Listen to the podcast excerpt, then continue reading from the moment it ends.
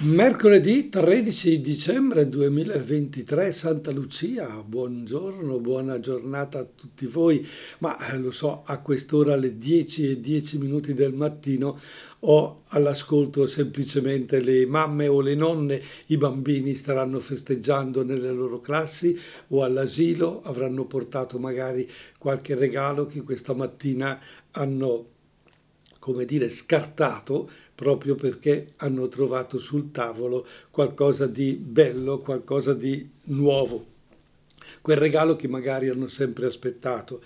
Nel mondo dei regali noi siamo invitati, noi adulti, a fare dei regali in vista del Santo Natale, ma per noi della provincia di Brescia in modo particolare la gioia della Santa Lucia per i nostri bambini si è realizzata questa notte.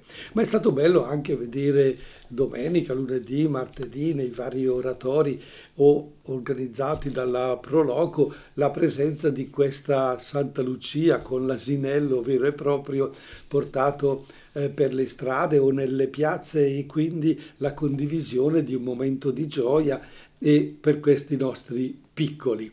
Ma sarebbe interessante magari sentire da voi o da me che abbiamo una certa età come abbiamo vissuto la Santa Lucia e come abbiamo vissuto la scoperta che Santa Lucia, eh, cioè erano i nostri genitori che pensavano a noi con un regalo particolarissimo. Io ricordo eh, va, vi ricordo il numero di telefono 030 27 31 444 perché oggi parleremo appunto di regali, parleremo di spirito, parleremo di, di mente, cercheremo di capire in fondo come gestire queste giornate che stiamo vivendo frenetiche nel mondo dei regali e nel mondo della, della gioia e capire dove abita davvero la gioia, se abita nella nostra testa, se abita nel portafoglio o se abita nel nostro cuore, perché in fondo dobbiamo trovare una soluzione. E per Santa Lucia, tutto sommato, quando ero piccolo, ricordo benissimo che i regali in casa venivano eh, perché? Perché papà lavorava all'OM, quella che è adesso l'Iveco, e lavorando all'OM avevano il privilegio della Santa Lucia per i propri figli. E eh, tutto sommato questo regalo che arrivava era sempre atteso. Un anno il meccano, un'altra volta la macchinina telecomandata, eravamo due fratelli eh, maschi, quindi questi erano i regali. Ma era interessante eh, quello che eh, i nostri genitori ci dicevano. Bene, questi regali, questi giocattoli, questo meccano, questa uh, macchinina o, o, o, quant'altro, li dovete usare sì il giorno di Santa Lucia o altri due giorni eh, dopo, ma poi, poi andavano riposti nella propria scatola e messi da parte. Perché? Perché si diceva questi li potranno usare anche i vostri figli c'era addirittura una prospettiva davvero molto molto lungimirante e un'attenzione a proprio a gestire questi regali perché, perché erano regali molto molto preziosi. I, I, miei amici, quelli che non avevano il papà che lavorava al, all'OM, alla Fiat praticamente, eh, non avevano di questi regali. Avevano il giorno di Santa Lucia qualcosa di molto ma molto più banale accanto al regalo che arrivava dalla, dalla ditta trovavamo un cesto con delle caramelle di zucchero e delle, della frutta. Ricordo sempre il profumo dei mandarini e degli aranci perché comparivano proprio in quel cesto e poi li avremmo mangiati nei giorni successivi ed anche a Natale. Quindi era tutto un rapporto con questi regali davvero di gioia, di sensibilità, di straordinarietà, perché apparivano solo in quel momento. E ricordo, ricordo praticamente che le caramelle di zucchero che, venivano, che ci venivano uh, regalate, ne potevamo mangiare una, al massimo due, e poi andavano, andavano collocate sull'albero sull'albero come gingilli perché non c'era la possibilità di mettere le palline o addirittura le luci colorate o piuttosto che un albero anche solo un ramo per poter eh, avere il segno del Natale. Quindi la Santa Lucia ha portato i regali ai nostri bambini, non so se li ha portati anche a voi, a me no, oggi non è, non è, arrivata la Santa Lucia, quando sono sceso in cucina nessuno ha pensato a me, ma naturalmente forse ero io che dovevo pensare agli altri. Ma, ma che regali facciamo in questo tempo di Natale? Come dobbiamo comportarci? Che cosa è importante? Bene, ce lo diciamo dopo aver ascoltato Angelina Mango con Che te lo dico a fa'.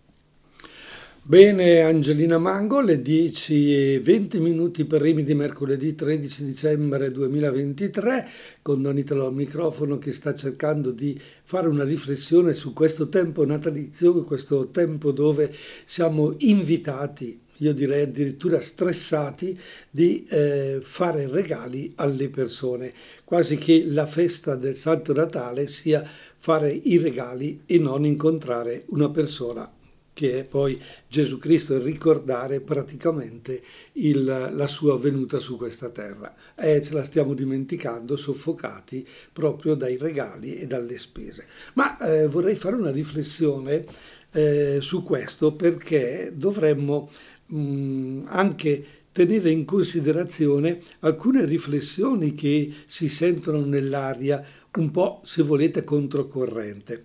Per esempio, una persona ha lanciato una proposta sul gruppo di famiglia con queste parole. Cosa dite se invece di scambiarci dei regali prendiamo cose buonissime e facciamo un pranzo da re magi?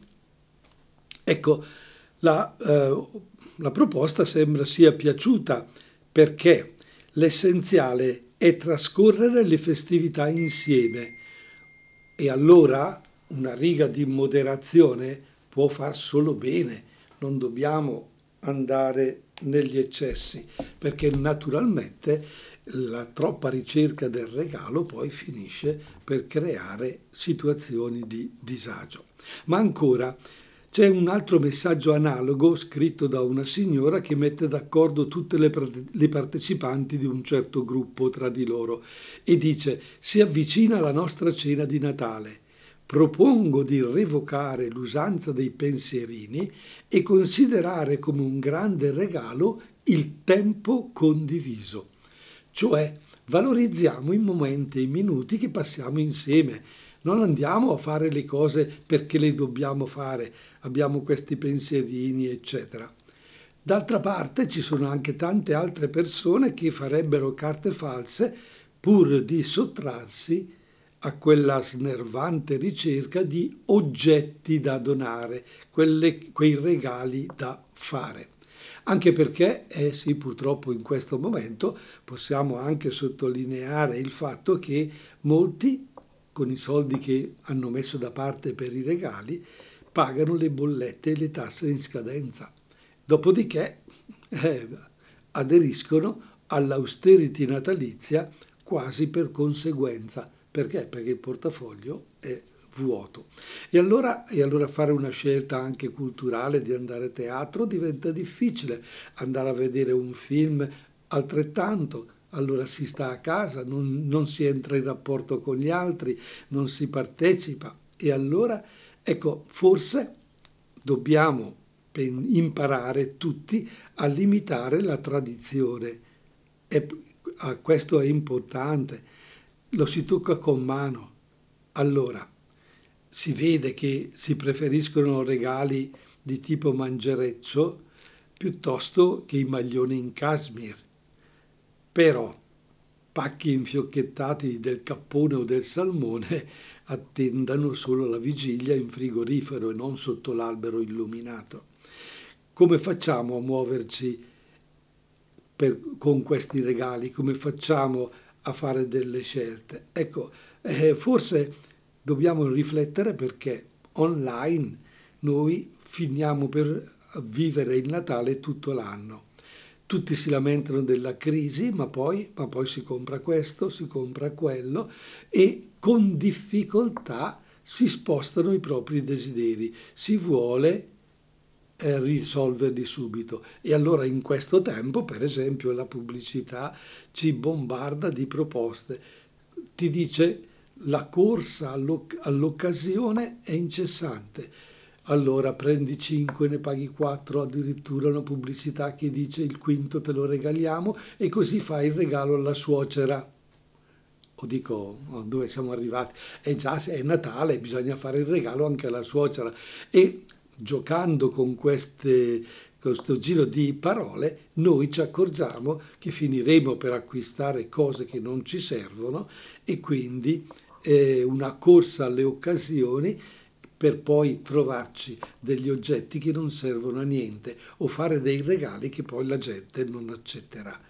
Ecco, è vero, mm, Online si trova davvero di tutto, dalle borse firmate ai televisori, all'intimo, tutto è disponibile nella comoda vetrina del tuo telefonino. Eh sì, quest, quindi non, non, hai neanche da parcheggiare l'auto perché non vai in negozio, stai a casa, comandi e poi ti rattristi perché, perché il negozio sotto casa ha chiuso. L'attività eh, del centro storico eh, se n'è andata e per le strade non c'è più nessuno che gira. Ecco allora che fare? Vuoi mettere sotto l'albero un qualcosa di diverso? Vuoi mettere sotto l'albero una, un tuo essere persona, un tuo pensiero, una, una tua mente, un, un attimo di spiritualità o vuoi mettere solo ed esclusivamente oggetti? Vuoi essere un essere umano o un avere umano? Bene, a questa risposta, a questa domanda, cerchiamo tra poco di fare alcune riflessioni. 10 e 26 minuti primi, pinguini tattici nucleari con ricordi. Ecco qua i nostri pinguini tattici nucleari ci hanno rallegrato 10 e 29 minuti per Rimi di mercoledì 13 dicembre 2023. Don Italo al microfono vi saluta, vi auguro ancora una buona giornata di Santa Lucia per chi ascolta in diretta, per gli altri una buona serata quando lo ascoltano in replica.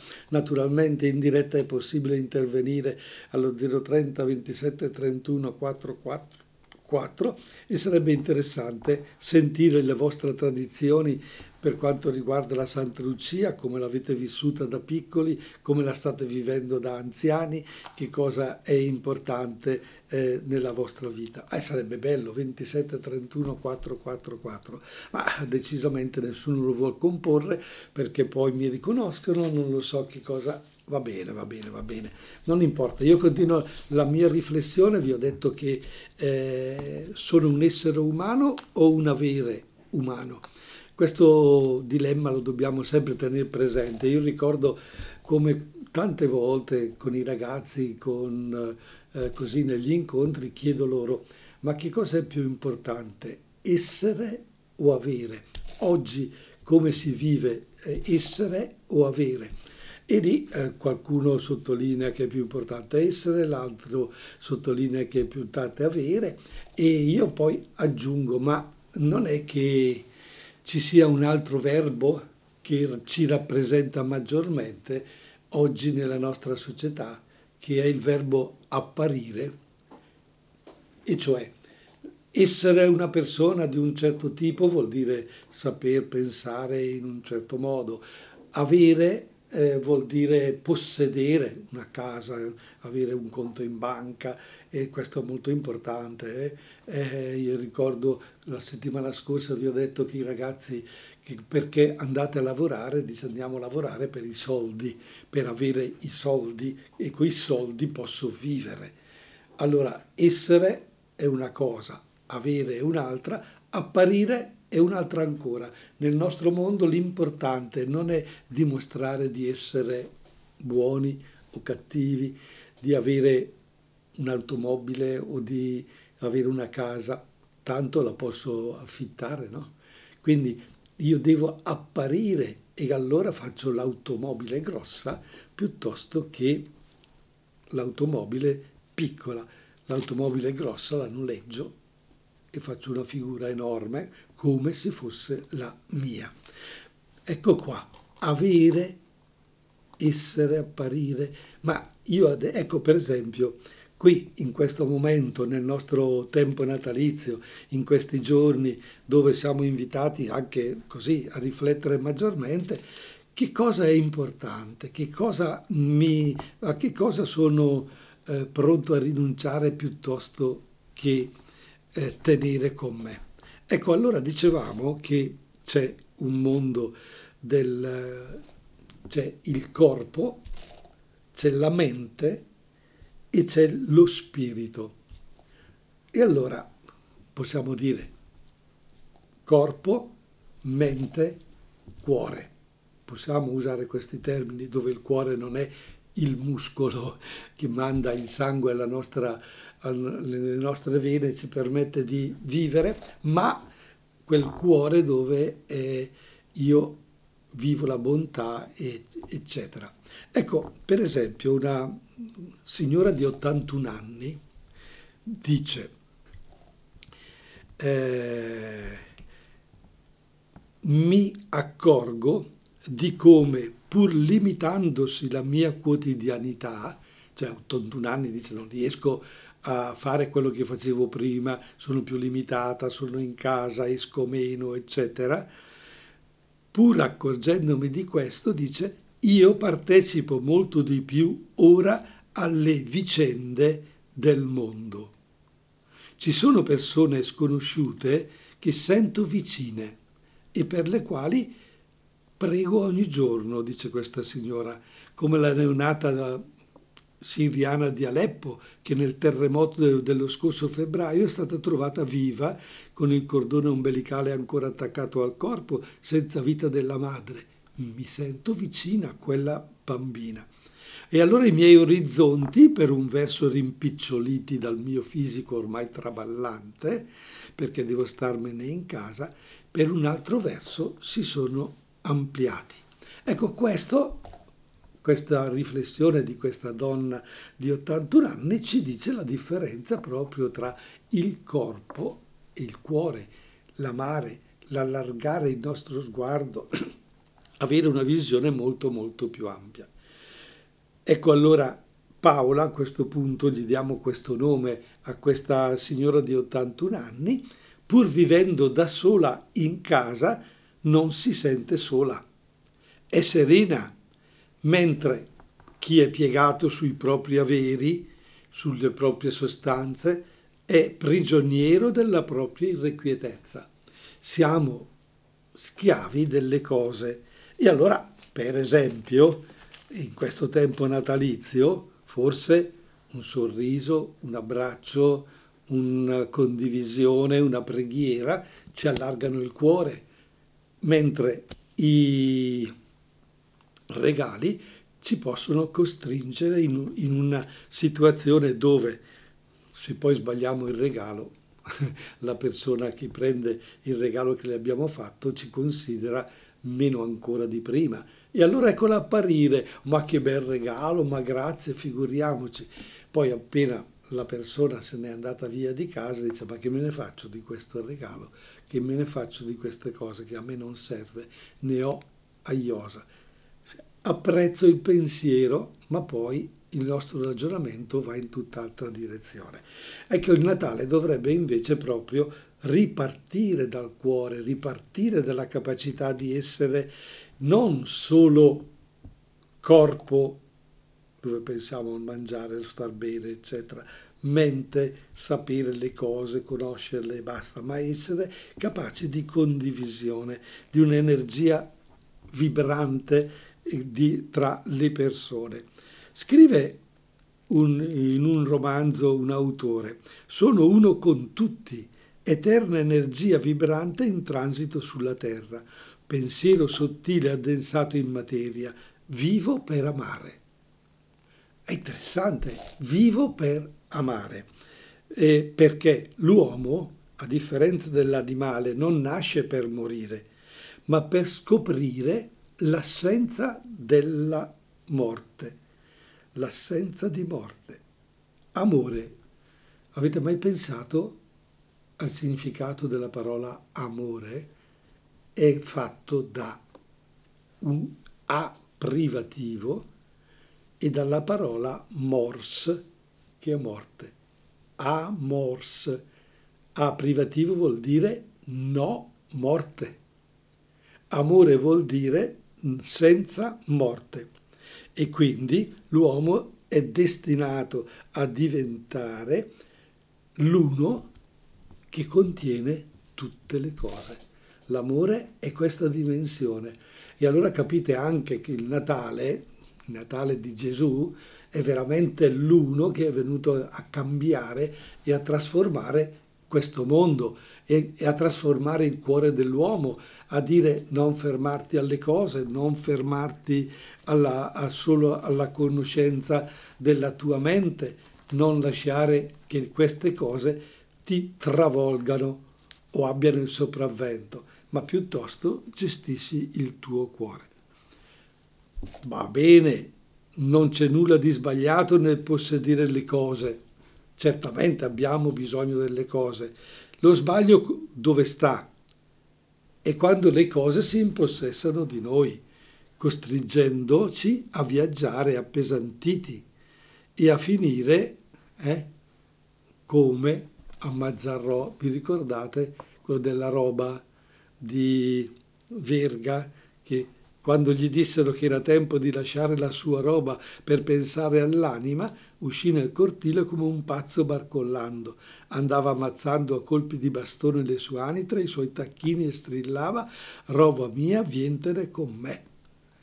Questo vuol dire che cosa? Essere appesantiti dalle cose che abbiamo con noi. Noi arriviamo al mondo senza sapere quando, come ci troviamo su questo mondo e ricordiamocelo, lo lasceremo senza valigia. Non siamo venuti con le cose, le cose ci servono per una vita, ma per andare verso eh, una, eh, una dimensione totalmente spirituale. Ecco qui allora la parola spirituale che oggi suona talmente eh, vecchia che è relegata al Medioevo oppure relegata in chiesa a, a determinate funzioni, eccetera. No? Lo spirituale è qualcosa di ben più ampio che porta ciascuno di noi a non fermarci al corpo alla mente, ma al cuore e lo spirito va ben oltre. E allora lo spirito del Natale è davvero uno spirito dell'amore e la vita che viene a questo mondo è senza morte. Tant'è vero che questo bambino dal Natale, venendo al mondo, eh, verrà a portare all'uomo una vita senza morte, la vita eterna. Lui passerà attraverso la morte, ma per vincerla e risorgere. E quindi la dimensione dell'amore è una dimensione davvero assolutamente da percorrere e da vivere. Non fermiamoci al corpo e alla mente, ma andiamo oltre al cuore e allo spirito. Bene, lasciamo Emma con l'intervallo, qui il tempo corre velocissimo, 10.44 minuti per Rimi di mercoledì 13 dicembre 2023, per usare un eufemismo, perché non vogliamo mai parlare di 2023, perché ci sembrano eh, anni che corrono velocissimi, così invecchiamo. Ma eh, oggi Santa Lucia, facciamo una piccola sintesi di cosa abbiamo chiacchierato e parlato, i regali, i regali per i nostri bambini. Mi sarebbe piaciuto ascoltare qualche testimonianza di qualche bambina di 78-80 anni che si ricorda della sua uh, Santa Lucia, che ci racconta un piccolo aneddoto uh, di, una, di una Santa Lucia che è rimasta nella sua mente, che l'ha accompagnata per tutta la vita, magari quelle parole che la mamma o il papà gli hanno detto, gli hanno, eh, gli hanno comunicato con quel bellissimo gesto nel fare un regalo. E ricordo appunto eh, negli anni 60 in modo particolare avere un regalo a Santa Lucia era un regalone e noi bambini che avevamo la possibilità perché papà lavorava alla Fiat, eh, avere un regalo, tipo, ma, tipo l'orologio, avevamo avuto anche un orologio, avevamo avuto il meccano, eccetera, tanti bellissimi regali, era davvero una fortuna. Allora, eh, allora si, si, pensava che la Santa Lucia portasse anche solo i dolci, eh? Le caramelline di zucchero che c'erano solo a Santa Lucia, poi sparivano, non, non c'erano più. Quando si andava all'oratorio o dalle suore a prendere le caramelle, non c'erano quelle caramelle, perché erano fatte ed esclusivamente per quel giorno, per quel momento, perché l'emozione di quel regalo fosse straordinaria.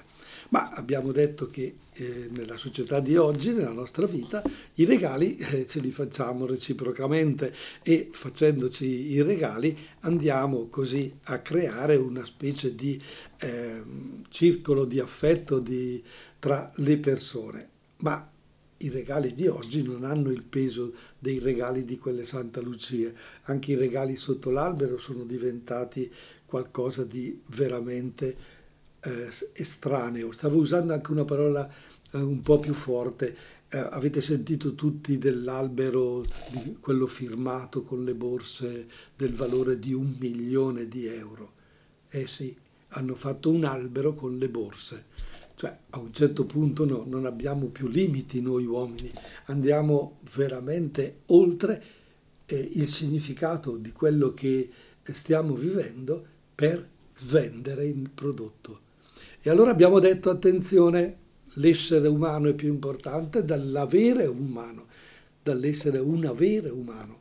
Non possiamo pensare di essere a posto perché ho la borsa firmata, perché ho un abito firmato, perché ho comprato una casa o una... Eh, no, abbiamo poi riflettuto dicendo che comunque non, non andiamo via con la valigia non andiamo via da questo mondo con tutte le cose che abbiamo eh, fatto. E allora il mistero, il mistero del Natale è un po' offuscato da tutto questo mondo che ci eh, dice che dobbiamo apparire, comprare, auguri, buon Natale, Natale è, e finiamo per dimenticarci, lo ripeto, su questo purtroppo dimentichiamo la presenza di quel Natale che ricordiamo veramente che è la venuta di un di Dio sulla faccia della terra. Non dobbiamo assolutamente dimenticarcelo. Perché? Perché lo spirito ha bisogno di tutto questo. Dobbiamo andare oltre, quindi non solo il corpo, la mente, ma anche il cuore vivere con il cuore aperto. E allora la signora Paola ci ha detto che lei, pur avendo un corpo ormai malandato, pur non uscendo di casa, il suo orizzonte si è molto molto allargato perché perché nella sua preghiera, nel suo pensiero, sono entrate quelle persone che ha conosciuto anche attraverso la televisione o attraverso la radio o attraverso i giornali da, o da quelle che ha conosciuto, si è, eh, come dire, aperta ad un mondo molto diverso. Io non lo so se queste parole possono servire, se sono retorica, come le prendete eh, voi in questo momento. Io le ritengo vere e ritengo assolutamente importante eh, far, eh, condividerle, perché non restino solo per me, ma diventino una, uh, dire, un modo di pensare nuovo, perché abbiamo bisogno di pensare diversamente le cose che eh, mi sono detto e vi, sono, e vi, ho detto stamattina sono certamente da eh, vivere, da provare a vivere. E allora il tempo di, del Natale che stiamo vivendo, il tempo dell'Avvento, non è solo andare in chiesa a pregare, ma è dare un respiro alla nostra giornata con un'attenzione particolare, particolarmente diversa al cuore, ai sentimenti, agli affetti, recuperarli, trovare questa possibilità. Quindi vediamo davvero di cogliere l'essenza, non lasciamoci suggestionare da mille proposte, da mille attenzioni che alla fine sembra ti diano una soluzione, una risposta e ti ritrovi invece ad avere in casa oggetti o regali che non volevi e ad essere schiavo delle cose. Nina Nanna con Enrico Nigiotti. Nina Nanna di Enrico Nigiotti, interessante questa canzone, eh? tutto sommato è proprio come dire ad hoc per il nostro ragionamento dove abbiamo detto che la persona è importante, dove vuoi che vada io senza di te, tenere la persona con noi, avere la capacità di condividere insieme un percorso, un momento e non è facile, non è facile perché ognuno di noi ha sempre un suo individualismo, ha sempre una sua voglia quasi innata di primeggiare e di pensare che tutto sommato io ho, so, so quello che conta, quello che vale, so quello che merita e quindi io faccio le scelte giuste. E naturalmente questo discorso deve essere è un pochino revisionato perché abbiamo detto invece nella nostra eh, riflessione oggi che dobbiamo allargare il cuore, il cuore con il cuore, ma è un cuore freddo, un cuore che è egoista, un cuore che pensa solo a se stesso, non costruirà certamente situazioni belle, interessanti. Un cuore che non sa emozionarsi forse eh, ha difficoltà a prendere in considerazione eh, quello che è il vero, il giusto, il bello. E allora quello che è lo spirituale. Avvicinarsi al Natale può essere anche tutto questo. E allora, allora vorrei spendere ancora due parole sull'esperienza che abbiamo avuto nel fine settimana scorso. Se vi ricordate, vi avevo invitati a partecipare al musical che abbiamo allestito a Montichiari, Canto di Natale. E qui eh, devo dirvi la mia perplessità all'inizio perché mi aspettavo, mi aspettavo più gen- gente che si fosse prenotata, invece ho notato alcune difficoltà difficoltà per esempio economiche. Eh, qualcuno mi ha detto eh, se veniamo in tre o quattro dobbiamo spendere quasi 100 euro e sono davvero, sono davvero tanti. Qualcun altro invece non l'ha messa sul piano dei, dei soldi, l'ha messa invece sul piano del tempo. Ah, non ci sono, verrò magari più tardi altre volte. Però a quel punto la gente, tutto sommato, mi ha anche stupito perché pensavo fosse anche meno di quella che è venuta, anche se la speranza era quella che fosse il tutto esaurito, no? in una sala da 500 posti, dal punto di vista, proviamo a ragionare secondo il criterio di stamattina, dal punto di vista dell'avere, mi sarei aspettato in tre sere 1500 persone, 500 per sera, però questo era avere, se invece la metto sul piano dell'essere, quello che constato è proprio questo, che la, il numero di circa 850 persone in tre sere mi dice che 850 persone erano presenti, essere, ecco, era la parte dell'essere in quel senso. Quindi dalla, eh, devo essere tra virgolette, contento di essermi relazionato con questo prodotto con 850 persone.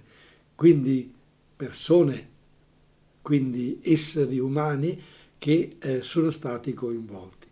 La terza, per, la terza parola, quello che è lo spirituale, quello che è il cuore, che non posso misurare io, ma che ognuno personalmente deve misurare, è quanto mi ha coinvolto, quanto mi ha, tra virgolette, emozionato, cioè non mi ha lasciato indifferente, oppure quanto sono invece rimasto così di fronte a quello che è stato proposto, l'ho magari anche criticato perché giustamente mi aspettavo luci diverse, mi aspettavo musica diversa, ero andato con dei pregiudizi capite che la reazione del cuore, la reazione dello spirito, l'emozione è del tutto diversa. Quindi eh, in questo senso io ho toccato con mano, per esempio nelle tre serate, anche uno spessore diverso a seconda del pubblico presente. Io personalmente in una serata alla fine quando si fanno i ringraziamenti, si saluta eccetera e si invita a portare altra gente naturalmente a vedere lo spettacolo perché merita e vogliamo che l'emozione raggiunga altre persone, è un modo di comunicare, un modo di stare insieme, un momento, due ore per uh, qualcosa di interessante, di bello e non di superficiale che possa toccare il nostro animo vi confesso che mi sono, tra virgolette, emozionato. Uno come me che non sta mai zitto eh, si è trovato il nodo in gola, il groppo, come si dice, proprio nel momento in cui eh, alla fine di tutto si sperimenta, si tocca con mano questa comunione di intenti, questo feeling molto molto interessante, molto bello. Ecco, è proprio qui creare questo, questa relazione.